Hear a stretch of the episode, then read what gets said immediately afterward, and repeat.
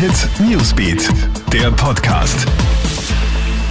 Einen schönen Dienstagabend. Ich bin Clemens Draxler und das ist ein tägliches Update in unserem News Podcast.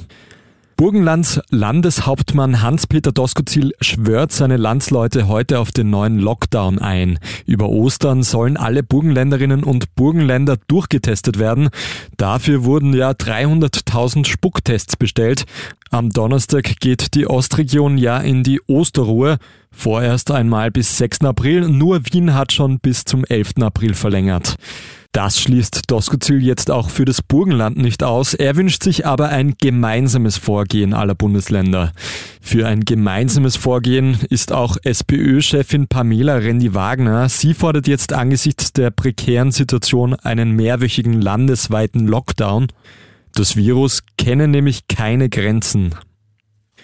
Impfen wir schon bald mit Sputnik? Österreich verhandelt derzeit mit Russland über die Lieferung von einer Million Dosen des Impfstoffs Sputnik V.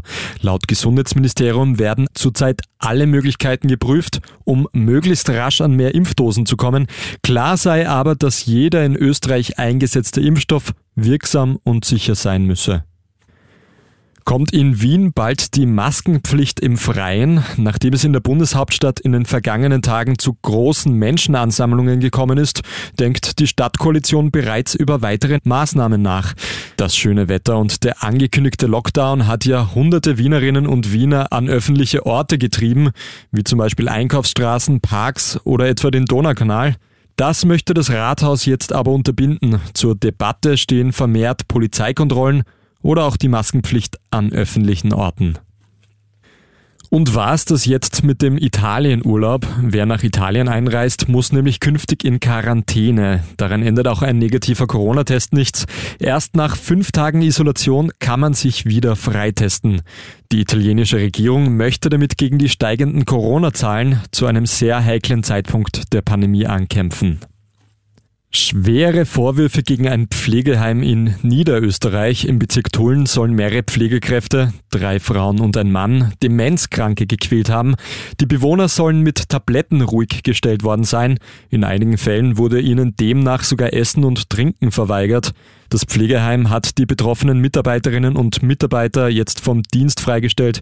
Gegen sie wird ermittelt. Und Englands Profifußball hat erstmals in der Geschichte eine weibliche Schiedsrichterin. Die 37-jährige Rebecca Welk leitet als erste Frau Anfang April das Viertligaduell zwischen Harrogate Town und Port Vale. In England sind Spielleiterinnen noch eine Seltenheit, doch es gibt einen positiven Trend, nicht nur in England, in der deutschen Bundesliga beispielsweise pfeift bereits seit einigen Jahren eine Frau. Das war dein tägliches Update in unserem News Podcast. Alle Infos kriegst du immer bei uns im Newsbeat oder online auf KroneHit.at. Einen schönen Abend noch.